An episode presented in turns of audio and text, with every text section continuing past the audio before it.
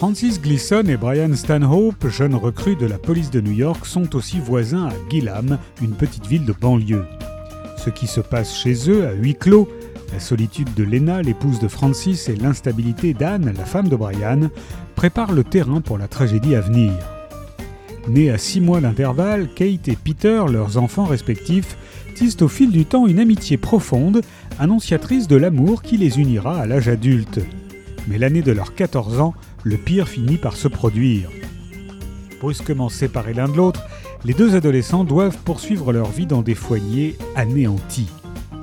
Grand roman de l'Amérique contemporaine, aujourd'hui comme hier, nous parle de la fragilité du bonheur, des sacrifices nécessaires pour l'atteindre et embrasse la vie de famille dans toutes ses nuances.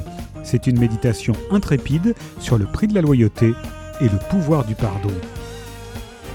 Aujourd'hui comme hier de Marie-Beth Keane est paru aux presses de la Cité.